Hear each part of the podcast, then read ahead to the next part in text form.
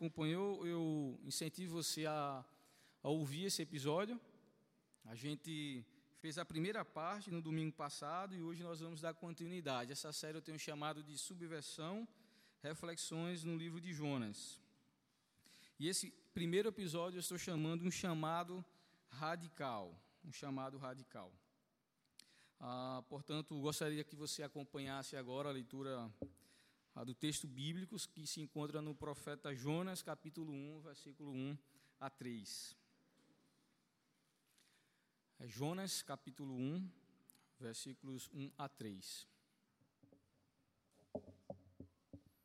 Vai aparecer aqui também para você na tela, ou você pode acompanhar no seu aplicativo, na sua Bíblia, se você tiver ela física.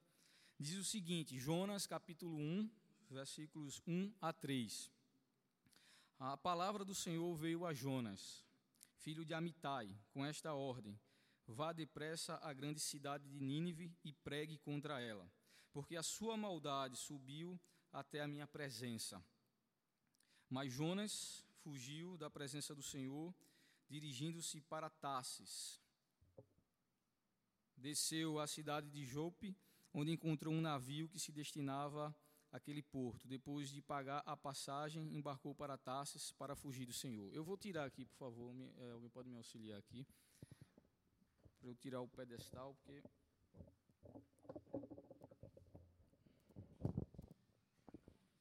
Isso, beleza. Vamos voltar aqui ao início. Então, gente, esse é o texto da palavra de Deus. E antes de seguir, eu quero rapidamente, se você não acompanhou o primeiro episódio, mas se acompanhou também, relembrar vocês algumas coisas que a gente falou aqui para que você possa se contextualizar.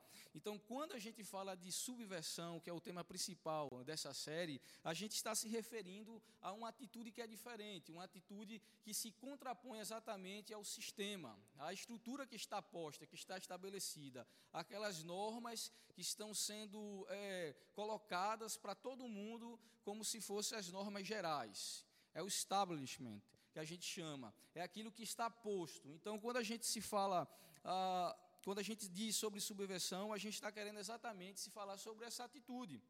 E aí, pensando nisso, a gente percebe então que ser subversivo pode ganhar uma conotação positiva ou negativa. Quando é que subversão ganha uma, uma, um caráter positivo? É quando é, essas normas e estruturas que estão postas, elas estão contrárias à palavra de Deus. Quando existe uma norma estabelecida, vigente, é, que está contrário à palavra de Deus, os princípios da palavra de Deus, ser subversivo é legítimo, é necessário, é importante. Agora, se esse contexto que está existente, se essa estrutura, se essas normas, elas é, estão de acordo com os princípios da palavra de Deus, então ser subversivo seria ser prejudicial, seria ser ir contra a palavra de Deus. Exercer uma resistência contra uma estrutura que está de acordo com a palavra de Deus seria ser algo negativo. Então, ah, para entender a subversão, é necessário a gente conseguir fazer uma leitura é, do contexto, com base no Evangelho. São a, a, o Evangelho, na verdade, é o Evangelho que vai nos dar exatamente a capacidade de é, conseguir avaliar se a estrutura que está posta, ela merece é, receber uma conduta subversiva, ela, ela merece ser, então, é, contraposta, resistida. Então, é o Evangelho que estabelece quais são as normas que são válidas ou não. É o Evangelho. O Evangelho é o filtro que você tem para poder avaliar a sua realidade, para poder avaliar essa realidade, para você olhar para as organizações, para você olhar para a sociedade e, e, conseguir verificar se ela está de acordo é, com esse Evangelho ou não. Se ela estiver de acordo, então ser subversivo seria algo é, benéfico, seria algo a, a, a válido. Se não estiver, então a, seria prejudicial. Então, você percebe que o Evangelho vai ganhar importância nesse quesito. E, portanto, ah, se você entende o Evangelho, você tem condições de fazer essa avaliação, não é isso? Mas se você não entende o Evangelho, se você não compreende a mensagem do Evangelho, então logo você não vai ter condição de avaliar seu contexto. Logo você não vai ter condições de saber ah, se sua atitude ela está sendo benéfica ou prejudicial. Então, ah, quando a gente não tem uma compreensão da mensagem do Evangelho, ou quando o Evangelho que a gente entende, ele é, na sua maior parte, assim, cinzento, então a nossa avaliação sobre os contextos que estamos inseridos está comprometida. Você concorda? Então, se você não compreende o Evangelho, logo a sua avaliação sobre o seu contexto está comprometida, levando você a atitudes equivocadas, a você tomar uma postura de resistência é, que não deveria. Isso traz então prejuízo para a sua vida e para a vida da sua família, para a vida de outras pessoas. Então a gente viu que o Evangelho conjugará duas principais verdades: a justiça de Deus e a graça de Deus. É no Evangelho que essas duas coisas vão coexistir como se fossem as asas de um pássaro sem o qual uma das asas ele não poderia voar. Graça e justiça, justiça e graça. E a gente viu então que a, a, graça sem a justiça faz a gente cair na libertinagem, faz a gente extrapolar os limites, faz a gente desconsiderar que a justiça de Deus tem um caráter de santidade. Então, se você abraça a graça de Deus, a graça revelada no Evangelho, mas você deixa de lado a justiça, você extrapola os limites e você cai na libertinagem religiosa. Agora, se você é, abraça a justiça do Evangelho, mas sem a graça você se torna um fariseu, um hipócrita, você se torna alguém é, mascarado, alguém que tem um caráter assim, é, muito santo, mais santo, inclusive, de que Deus. E aí você se coloca é, como o, o, avaliador de todo mundo, você então se coloca como alguém capaz de dizer aonde a justiça divina deve cair e aonde ela não deve cair. Isso é a justiça sem graça. Justiça sem graça faz então a gente é, não perceber é que o mal ah, não está somente lá fora, mas também dentro do nosso coração. A gente se esquece que o nosso coração é tão, tão ruim, tão mal quanto de qualquer outro. Mas a gente se coloca nesse lugar de estar julgando temerariamente a outra pessoa o tempo todo nas suas intenções, justiça sem graça. Mas o Evangelho então é um convite para a gente conjugar graça e justiça, justiça e graça. E aqui você percebe então aquela máxima que é muito comum por aí. É, para mim, graça de Deus, para os outros, justiça de Deus. Para mim, quando sou pego no erro, misericórdia, mas para o outro, justiça, condenação. E então a gente precisa lembrar que o Evangelho é a justiça de Deus combinada com a graça de Deus. Amém? Esse é o Evangelho. E a gente vai ver que a mensagem de Jonas traz essa verdade. Deus é justo, ele vai de fato punir o pecador, mas ao mesmo tempo aquele pecador que se arrepender será alvo de sua graça, da sua bondade. Vimos também é, que para nós o livro de Jonas, é, de Jonas é verídico, não é uma fábula como muitos dizem. Mas se fosse uma fábula, a sua moral da história, porque toda fábula tem a moral da história, ela, ela deve ser levada em consideração, ela precisa ser é, vista, porque ainda serve muito para os nossos dias. E Jonas, então, vai trazer alguns pontos importantes. A gente viu o conflito entre as raças e as questões nacionais que estamos vivendo esses dias. É o caráter missional do povo de Deus, as lutas que enfrentamos para obedecer a Deus. Se você achava que estava sozinho nisso, você não está. A gente encontra Jonas tendo dificuldade. A gente encontra também que a obediência e a confiança são as marcas distintivas daqueles que estão no relacionamento com Deus. Então, se você ah, tem Deus como Deus da sua vida, você precisa é, encontrar obediência e confiança na palavra de Deus. Então, a gente observou também é que o livro de Jonas está perfeitamente estruturado, existe um paralelismo, existe então uma divisão incrível na composição desse livro. Ah, existe a cena 1, onde você vai encontrar a Jonas, os pagãos e o mar, e você vai encontrar 2, que é Jonas, os pagãos e a cidade. E nessas duas cenas a gente vai encontrar a importância da palavra de Deus. É a palavra de Deus que chega a Jonas na primeira cena, depois a palavra de Deus que chega a Jonas na segunda cena. Jonas desobedece a palavra de Deus, ele recebe o castigo de Deus, mas Deus é gracioso, livra ele através do grande peixe. Na segunda cena, a palavra de Deus vem a Jonas. Jonas obedece a palavra de Deus, ele prega a palavra de Deus para a cidade, a cidade se arrepende e Deus é gracioso com a cidade e ele vai mostrar graça para Jonas na primeira cena, na segunda cena. Então isso vai acontecer o tempo todo. Capítulo 1 e capítulo 2 é a cena 1, que corresponde ao capítulo 3 e o capítulo 4 da cena 2. Então, se você agora, com tudo isso em mente, observar é o que está escrito é, no capítulo 1 e no verso 1, vai aparecer aí para você, diz o seguinte: veja só, a palavra do Senhor veio a Jonas, filho de Amitai, com esta ordem. Observe que interessante, parece que Jonas, então, está sendo chamado para viver em conformidade, é, não com os mandamentos humanos, não ah, com aquela expressão que Jesus vai usar em Marcos 7, mandamentos que são de homens. Parece que o chamado de Deus para a vida de Jonas é, não é um chamado ah, para se conformar com a norma posta, com aquele pensamento generalizado, sabe, do qual você diz assim: a todo mundo aqui pensa desse jeito, a sociedade é desse jeito. Você já ouviu isso? Você já disse isso? Parece então que Jonas não está sendo chamado por Deus para viver uma vida baseada apenas em dogmas, em estruturas criadas pelo coração humano. Parece que Deus está chamando Jonas a para viver de acordo com a sua palavra, com uma ordem que vem diretamente dele. Veja que diz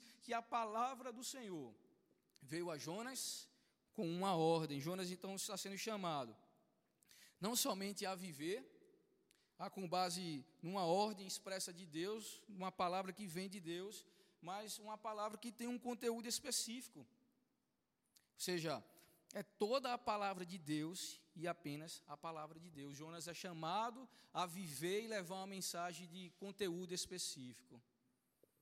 Sabe, gente, a, a, gente tem muito isso. A gente fica olhando para as escrituras e tentando achar as coisas que a gente gosta, que a gente, assim, ah, acredita que seja Deus falando para a gente, isso daqui é Deus falando comigo, mas isso aqui, isso é muito desafiador, isso aqui é muito confrontador, essa parte aqui das Escrituras ah, não é para mim, eu acho que é para fulano, inclusive não veio hoje, ele poderia estar escutando isso aqui.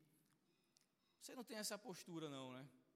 De achar que ah, algumas palavras de Deus, elas são para você, e outras palavras de Deus ah, são para outras pessoas, porque elas são espinhosas, elas são confrontadoras. Então perceba que parece que Jonas não tem essa opção.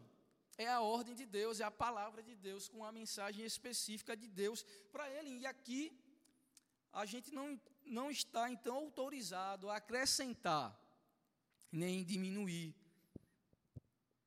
É a palavra de Deus que vem a Jonas, dando uma ordem a ele, e ele não tem a opção de diminuir nem acrescentar, de escolher o que é melhor, o que é pior, de achar que pode se apropriar de algo de Deus apenas porque ele quer e desprezar aquilo que ele não quer. Deus está chamando Jonas para viver sua vida, a com base na, sua palavra e cumprir a sua missão conforme o conteúdo que a sua palavra estabelece. Porque se você ah, não sabe, na igreja, na igreja, é, a gente precisa ler o texto bíblico, a gente precisa explicar o texto bíblico e a gente precisa aplicar o texto bíblico dentro dos limites que o próprio texto estabelece.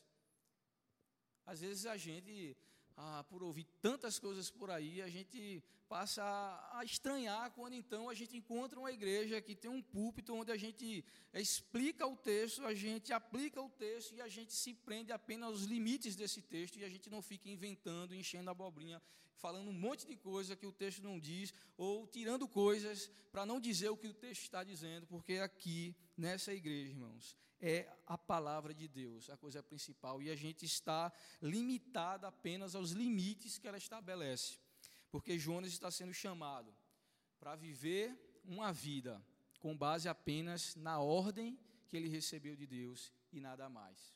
Assim somos nós também, somos chamados por Deus a viver uma vida ah, com base na palavra de Deus e levar essa mesma mensagem. Essa mesma mensagem. Um outro ponto muito importante é que Deus está trazendo para Jonas ah, uma, uma direção. Jonas está vivendo um momento é, na história muito difícil, muito complicado, de grandes desafios para o povo de Deus. O povo de Israel está enfrentando assim uma situação bem, bem complicada. Ah, para você entender um pouco o contexto histórico que Jonas está inserido, é por isso que a gente acredita que Jonas é verídico, é de que o, o reino ah, de Israel o povo de Israel, melhor dizendo, foi dividido. O reino de Israel para o norte e Judá ficou ao sul, em Jerusalém. Então é um momento de, de divisão. Aqui parece que é difícil haver é, a recomposição de um povo como um único povo. O povo está dividido. Então Deus está trazendo a Jonas uma direção nesse momento difícil da história. Deus está ah, mostrando que Ele continua ah, falando e direcionando o seu povo. Veja se não é assim ah, na vida da gente também. Você já se pegou em meio a um caos, em meio a conflitos, em meio a divisões, em meio a, a dúvidas, em meio a cenários que são altamente é, adversos. E você ficou é, querendo uma direção, querendo ah, que, que viesse uma palavra ah, que pudesse dar para você um caminho, um guia que lhe conduzisse é, por essa turbulência. Você já, já se viu assim? A gente percebe então que não é somente a história do povo de Deus, que a gente encontra momentos como esse, é a nossa própria história, a nossa vida é assim, a gente enfrenta momentos difíceis, que a gente não tem clareza sobre o que vai acontecer, que a gente não tem segurança sobre o que vai acontecer, e então a gente é pego ah, pela palavra de Deus vindo a nós, trazendo direção, trazendo direcionamento. E, e essa palavra de Deus vem a você então para lhe, lhe confrontar, lhe desafiar de que se é, é, você quer encontrar de fato um caminho, a direção não é inconformidade à palavra de Deus, mas é conformidade à palavra de Deus. Sabe, é, a gente, é, quando se encontra em situações como essa, a gente fica olhando para muitos lugares. A gente fica olhando ah, para a economia, ah, para para a religiosidade que está posta, para amigos, para familiares, a gente fica é, tentando olhar para vários lugares tentando encontrar ah, uma segurança ou algo pelo qual a gente possa a se segurar. E então a gente olha para esse, esse livro de Jonas e percebe que, é, que não é a política, não é a economia, não, não é os familiares, não é os amigos, é, não é nada a não ser a palavra de Deus que pode nos dar direção para seguir em meio às confusões que a gente enfrenta. Não é em conformidade com a, com a direção dos sábios desse tempo, a sabedoria que está vigente, que está posta, embora ela possa ser instrumento de Deus, a gente pode se valer ah, daquilo que a gente encontra na sabedoria humana, mas a verdade é que somente Deus e a Sua palavra podem nos dar direção para qualquer momento difícil que a gente enfrentar. E Deus então está dando direção a Jonas.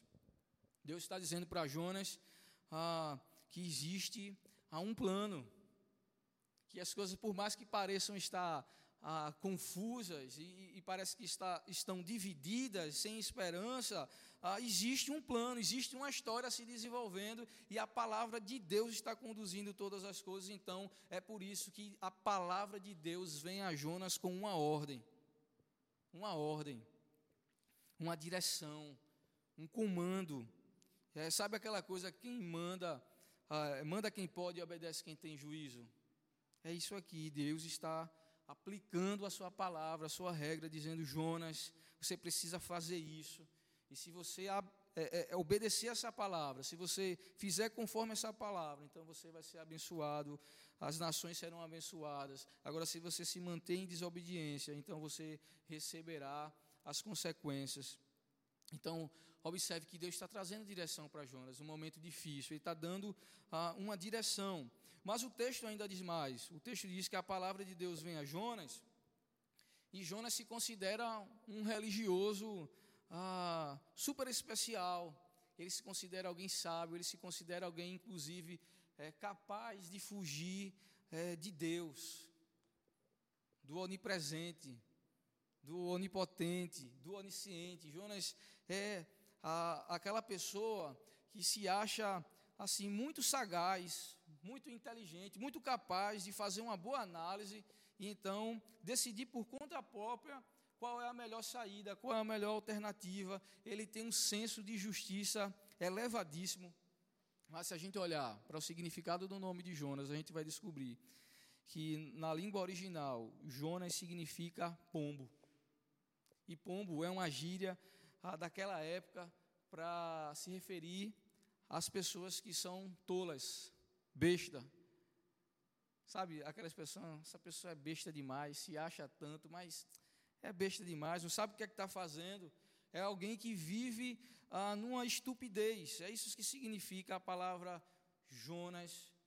na sua língua original. Você já observou quantas vezes também ah, na nossa vida e na vida de outras pessoas a gente se considera muito superior, a gente se considera muito capaz de avaliar com, com muita certeza qual é o quadro, qual é o cenário. A gente ouve as coisas, a gente vê as coisas, então a gente se coloca como alguém muito capaz ah, de julgar o que está acontecendo. Já viu alguém que é assim? Alguém que se considera maduro demais, sábio demais, alguém que se considera com uma espiritualidade diferenciada. Você conhece alguém assim?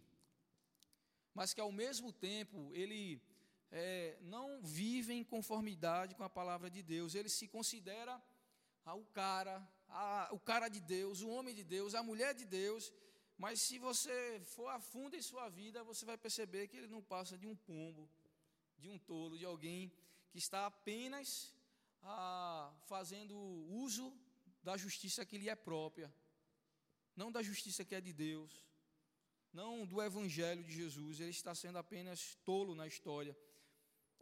E nós somos então confrontados com o livro de Jonas a ter muito cuidado com o nosso senso de justiça, porque Jonas ele vai a fazer uso a, do seu senso de justiça, ele vai se comparar com os ninivitas, ele vai olhar ah, para ele como o povo de Deus e vai olhar para aquelas pessoas que não são o povo de Deus e vai dizer: ah, não, eles não, eles não merecem, eles são isso, são aquilo, e vai adjetivá-los, porque ele acha mesmo que tem um senso de justiça é, muito elevado, muito elevado, e Deus então vai trazer para ele essa realidade, que ele não tem um senso de justiça tão bom assim, que ter um senso de justiça muito elevado, na verdade, é estupidez. Observe que Jonas é filho de Amitai, que significa filho da minha fidelidade. Jonas significa tolo, bobo, e Amitai significa a fidelidade. O que, o que está sendo colocado aqui para nós, que é muito interessante isso, gente. Não é por acaso que aparece essa referência ao pai de Jonas, que só aparece aí. Mas há um, um como você viu, há um paralelismo. Deus está, de maneira irônica, trazendo algumas verdades por meio desse livro. Então, Jonas é o tolo que é filho de alguém que é fiel. Minha fidelidade, ou seja, Deus está chamando a Jonas a viver conforme a uma herança.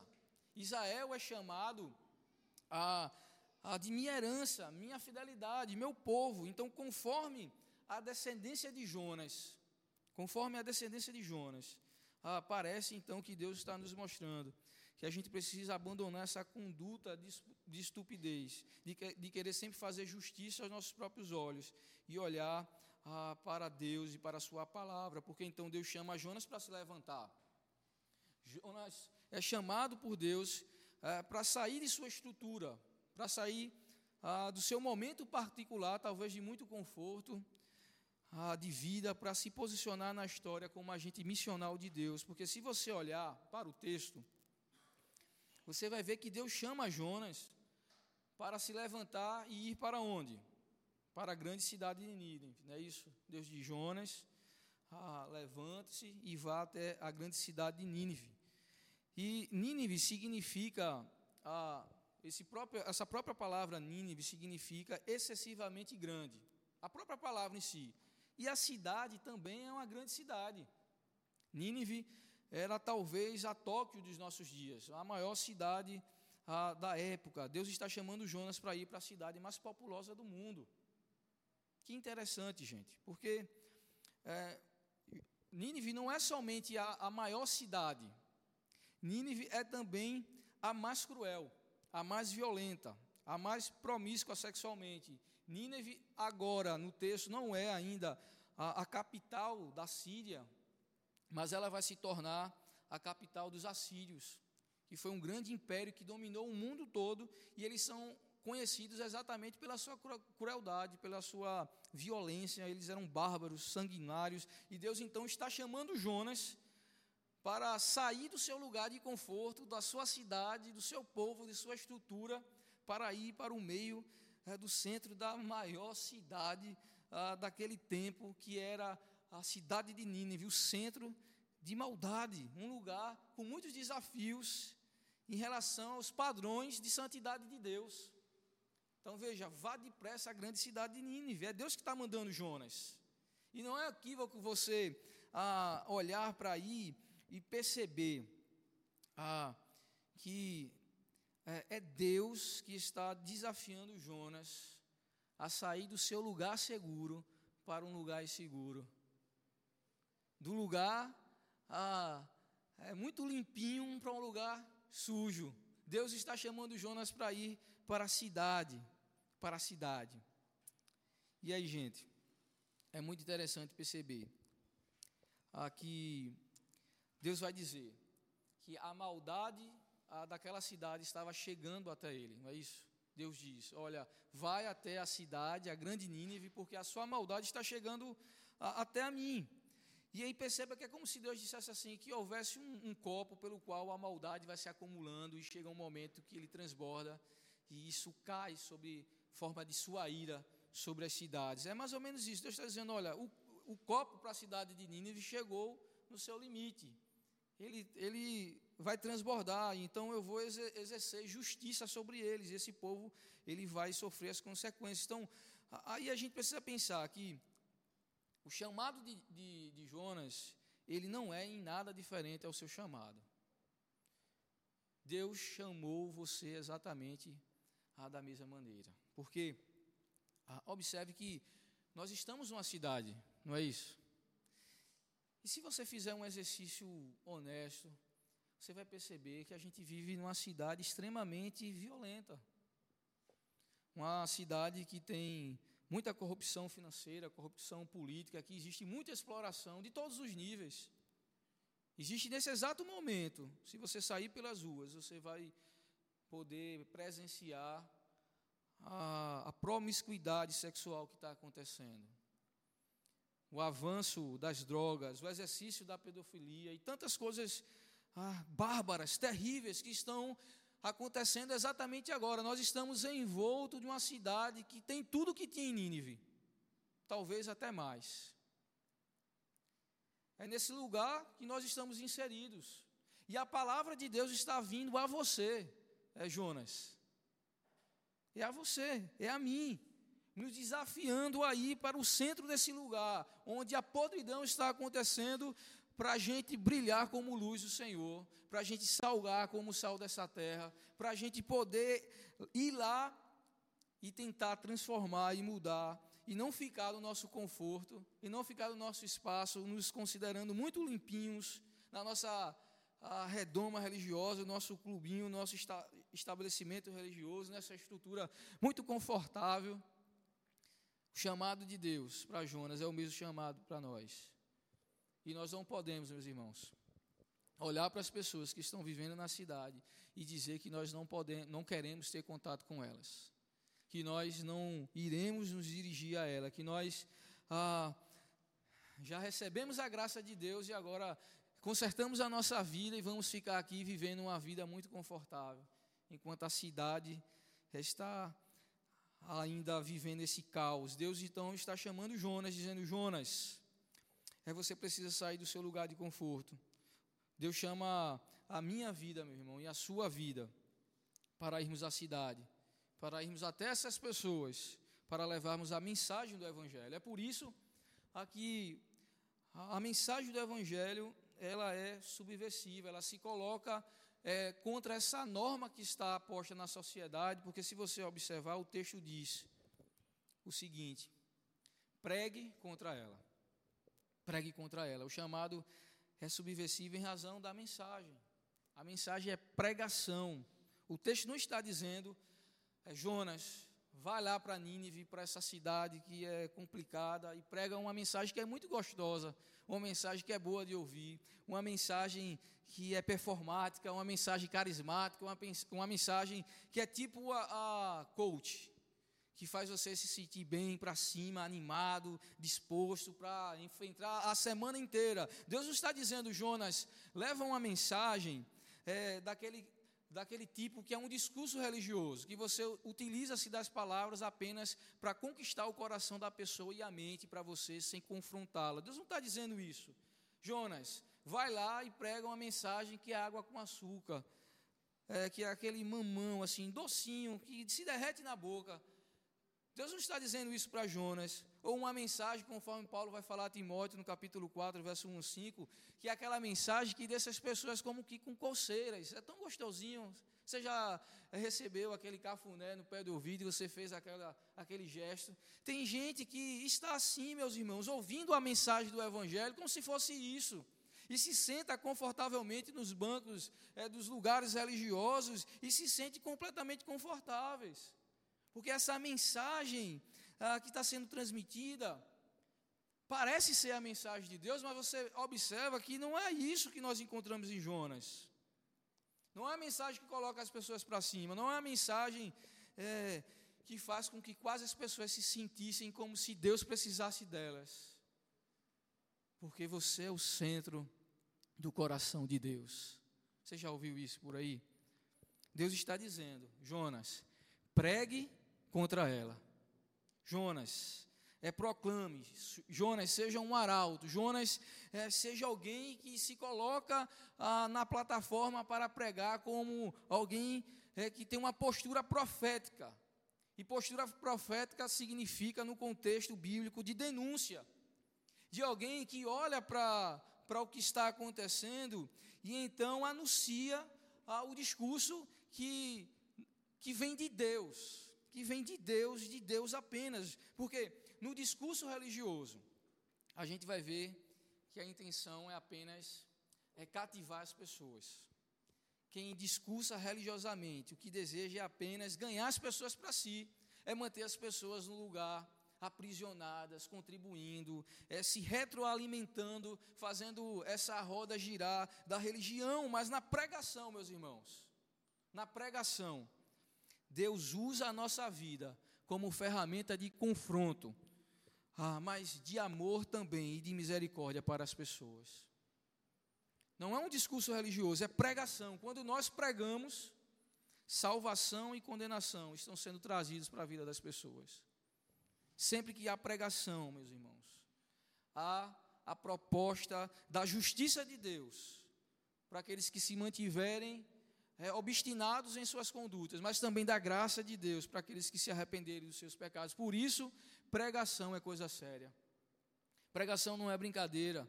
Pregação é a atitude profética da igreja a igreja se estabelece na história com essa atitude profética de ser a voz de Deus, que clama por justiça, por arrependimento aos pecadores.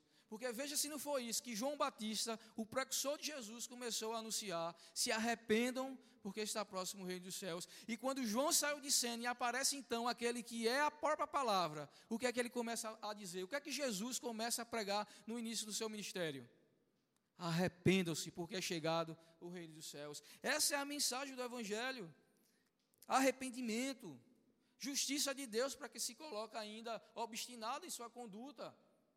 Essa é a pregação que nós somos chamados a fazer. Deus está dizendo a Jonas: pregue, Jonas anuncie, Jonas exerça de fato o ministério profético, Jonas proclame toda a minha mensagem. E a mensagem de Deus começa pela justiça de Deus. Não começa dizendo que você vai ter uma vida melhor, que você vai ter um emprego melhor, que você vai ter mais, que você vai receber mais. A mensagem de Deus começa: se arrependa dos seus pecados. Essa é a pregação do Evangelho. A mensagem de Deus começa com arrependimento e depois traz a graça. Mas nunca o contrário. Nunca é graça primeiro, Nunca é favor de Deus primeiro, é arrependimento primeiro e depois graça de Deus. E nesse sentido, então a gente vai entender, meus irmãos, eu já estou caminhando aqui para o fim. É que pregar contra ela ah, é, não é um equívoco do texto, você não está ouvindo errado aí. Deus está dizendo exatamente: pregue contra ela. Jonas, eu estou chamando você para isso. Para você pregar não a favor de Nínive, mas contra Nínive. Eu quero que você confronte Nínive ah, em amor, sem negociar o conteúdo, sem ir além dos limites ah, daquilo que eu estou entregando para você como mensagem. Essa aqui é a mensagem. Vai lá, Jonas, e prega, anuncia, faz isso, porque se eles se arrependerem, eu terei misericórdia. uma vez que a graça de Deus alcançou a sua vida, Jonas, essa graça pode alcançar a vida deles também. Então vai lá e confronta. E aí, é o que a gente percebe nos nossos dias é um tal de discurso que não é somente religioso, mas é politicamente correto. É o tal do discurso politicamente correto, que é religiosamente correto.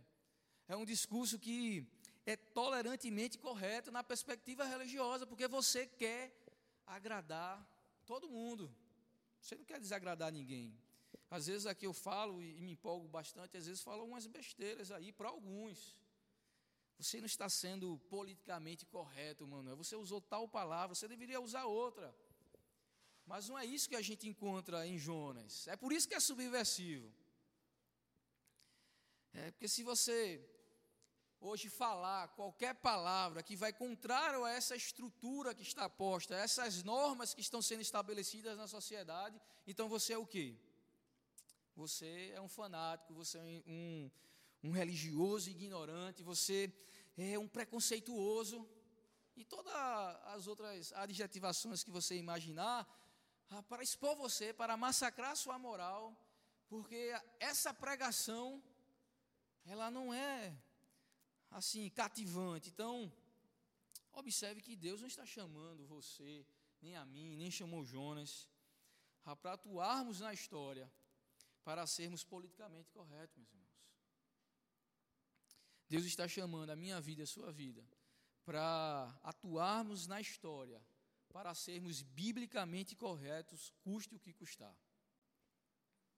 Deus está chamando você para atuar na história de forma biblicamente correta, custe o que custar. Então, nesse sentido, a gente precisa entender que pregar contra a cidade, pregue contra ela, significa então fidelidade à palavra de Deus.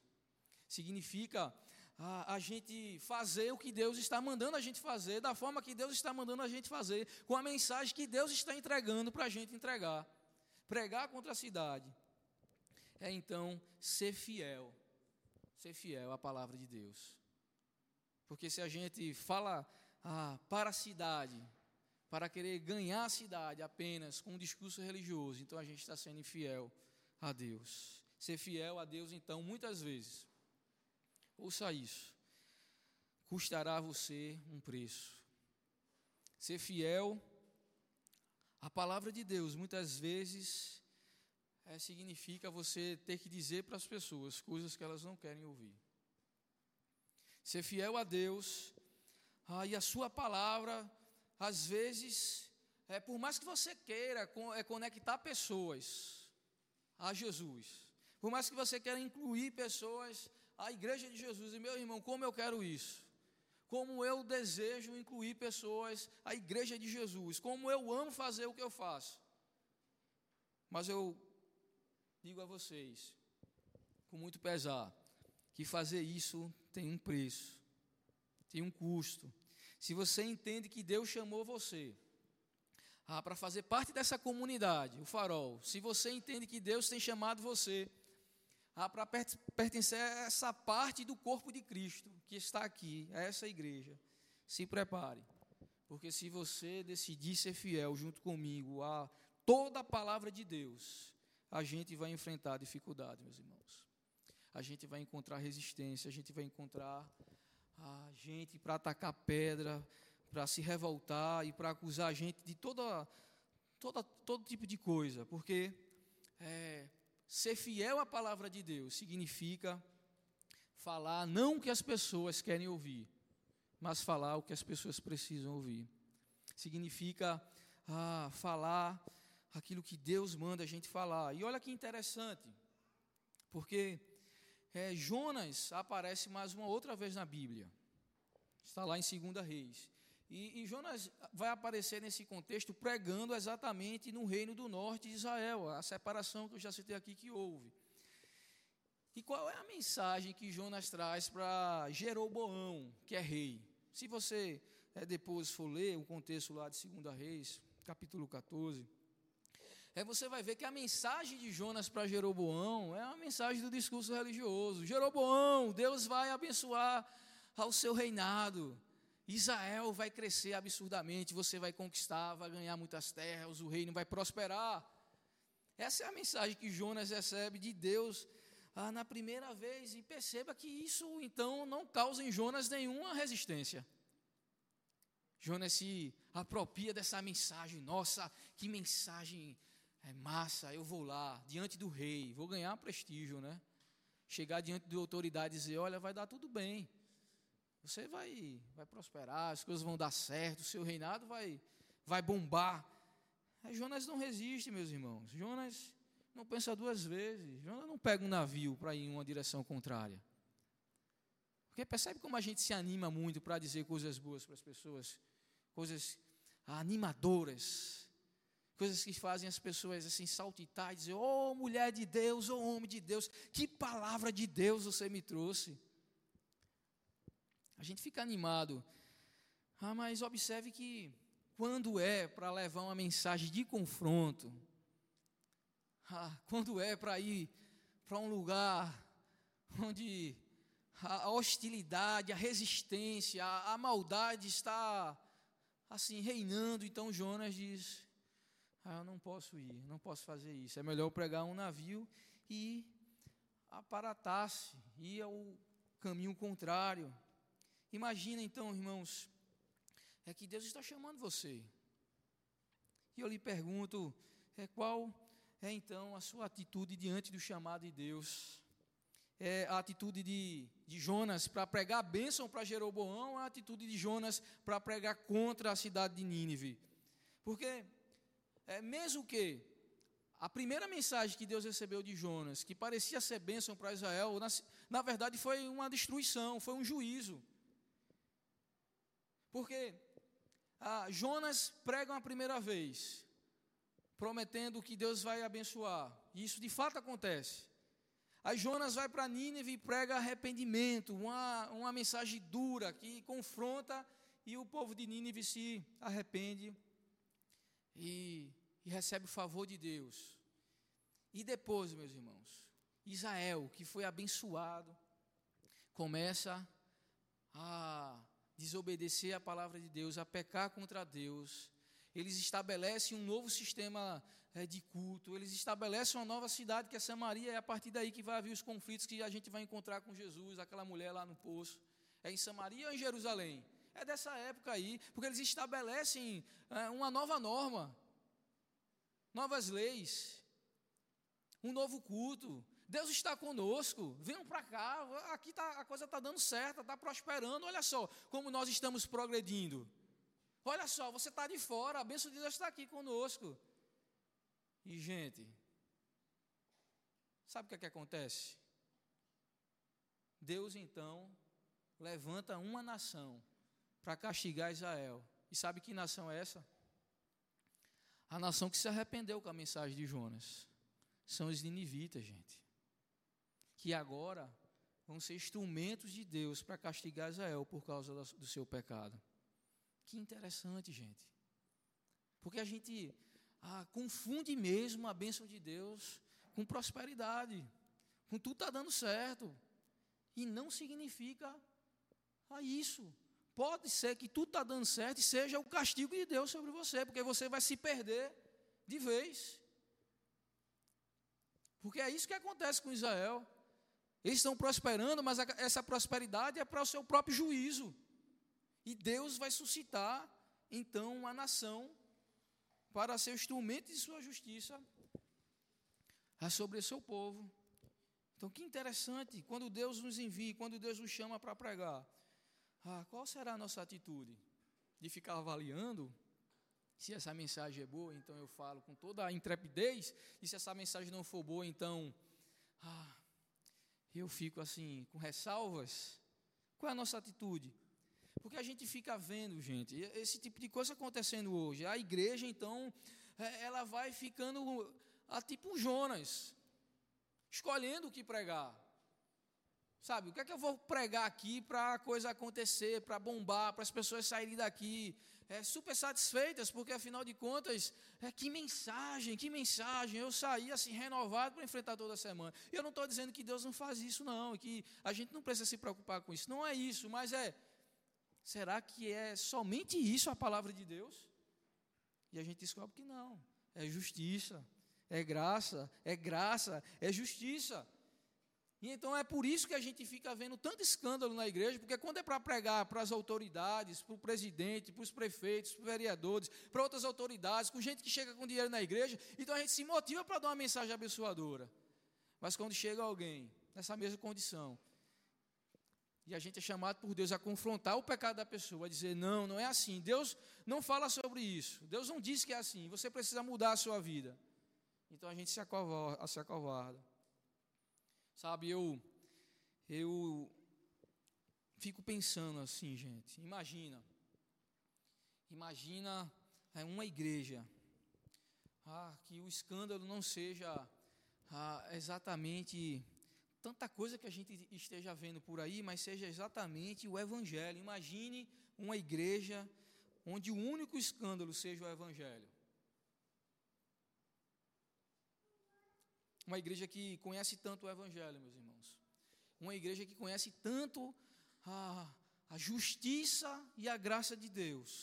Uma igreja é que é, ama tanto o Evangelho, se compromete tanto com o Evangelho, uma igreja que pratica tanto o Evangelho, uma igreja que é, proclama o Evangelho na sua totalidade, incluindo as bênçãos do Evangelho, mas também o aviso ah, de juízo de Deus que existe no Evangelho. Imagina essa igreja que escandaliza as pessoas, não pelo tamanho da saia que as mulheres usam, não é, pelo tamanho do cabelo que as mulheres têm, não pelo tipo de roupa que as pessoas estão usando na igreja, não pelo tipo de cor que as paredes estão sendo pintadas, não é pelo tipo de qualquer outra coisa que esteja sendo colocada, mas apenas o evangelho.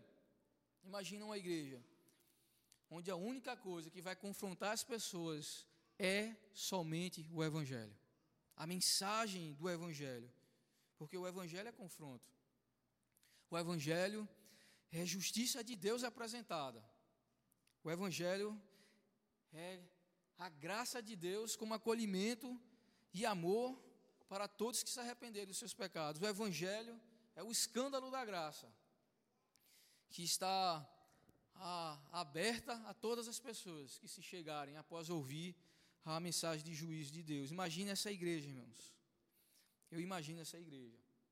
Eu não só imagino, mas eu espero que nós sejamos essa igreja. Essa é a igreja que eu sonho, essa é a igreja que eu espero que o, que o farol ah, se torne para essa cidade. Que pregue toda a justiça de Deus, que pregue todo o amor de Deus, mas pregue somente o Evangelho. Por meio das palavras, por meio dos eventos, por meio de tudo que a gente fizer, que fique muito claro que nossa mensagem é uma mensagem recebida de Deus. Que nós não estamos aqui é com discurso religioso para agradar ninguém, mas porque a gente recebeu uma missão. E a missão que a gente recebeu é viver de acordo com a palavra de Deus e continuar é, pregando a mensagem da palavra de Deus. Portanto, para você refletir e praticar. Perceba que as nossas cidades são as Nínives de hoje. As nossas cidades são as Nínives dos nossos dias. Tudo que havia em Nínive tem por aí. Você sabe muito bem se você der uma volta, se você mora por aqui por perto, se você mora em comunidade, você vai ver. A maldade está espalhada pela cidade. Você não precisa ir para tão longe. Você não precisa deixar esse lugar aqui e ir para outro lugar. Você pode sair pelas ruas hoje. Você pode ah, no seu trabalho, na sua escola, na faculdade, na universidade. A maldade está espalhada pela, pela cidade, a violência,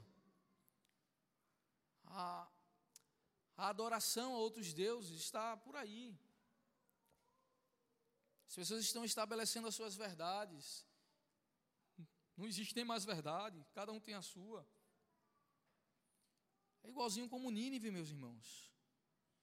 E nós somos chamados por Deus a pregar nessa cidade. Não é em outra, é nessa cidade. Olinda é a Nínive em nossos dias. Recife é a Nínive em nossos dias. Paulista, toda a região metropolitana do Recife é a Nínive pela qual Deus chamou você para se levantar do seu lugar e pregar a palavra dele. Segunda coisa, que tipo de resposta nós daremos a Deus? Essa é a grande questão.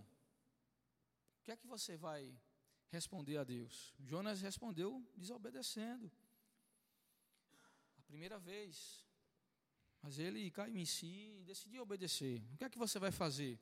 Você vai pregar ou você vai é, manter um discurso religioso? Você vai continuar apenas falando sobre o favor de Deus, a graça de Deus? Ou você vai escancarar também a sua justiça?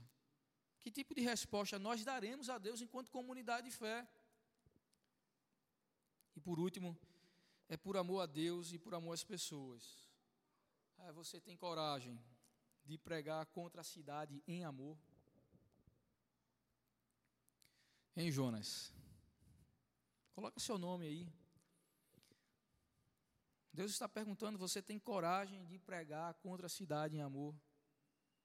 A se levantar hoje do seu lugar? É, e quando se fala, eu quando falo se levantar, não é em relação a, ao seu corpo físico, é o seu espírito, é o seu ânimo, a dizer, a dizer assim, Senhor, estou aqui, eu recebo a tua palavra, entendo que o Senhor está me chamando e me, me dando uma missão, o Senhor está a, entregando a sua palavra e eu preciso então me comprometer com ela, sendo o agente missional de Deus na cidade, pregando toda a palavra de Deus.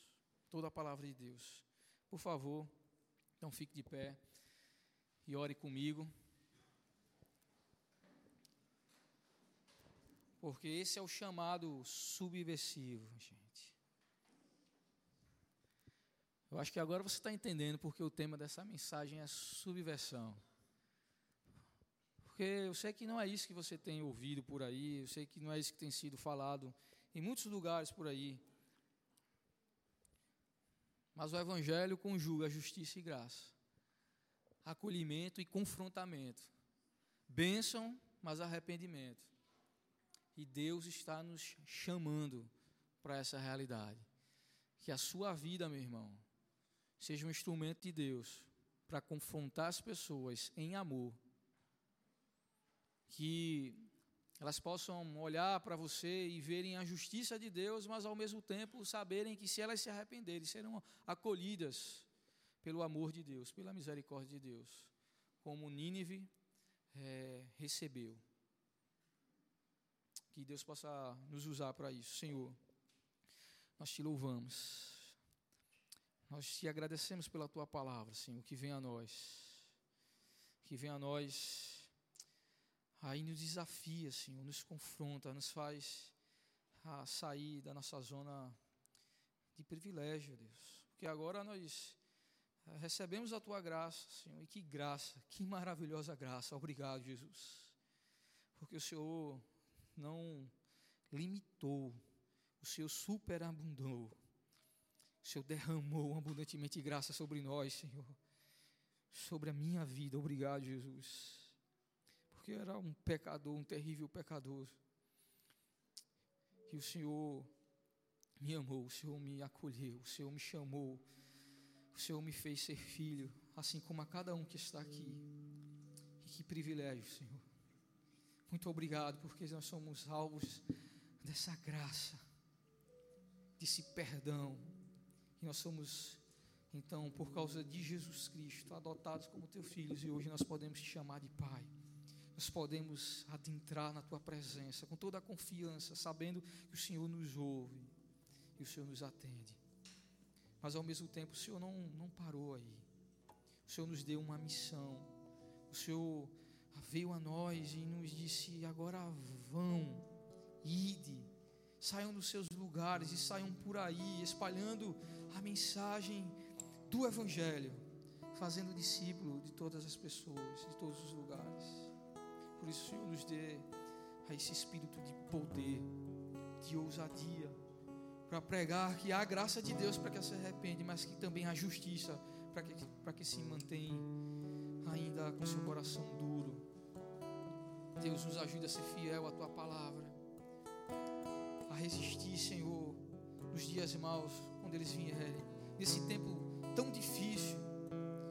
Nos ajude a pregar a tua palavra, Senhor nos ajude a ser essa luz que foi acendida e para ser colocada num lugar alto para iluminar como um farol.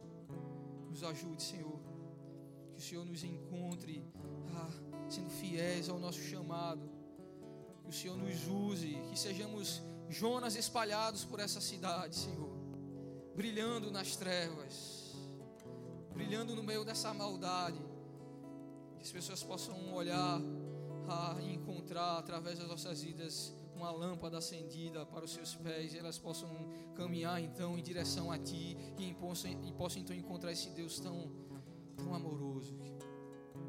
Ah, Senhor, muito obrigado. Que o Senhor nos construa como esse farol, em nome de Jesus.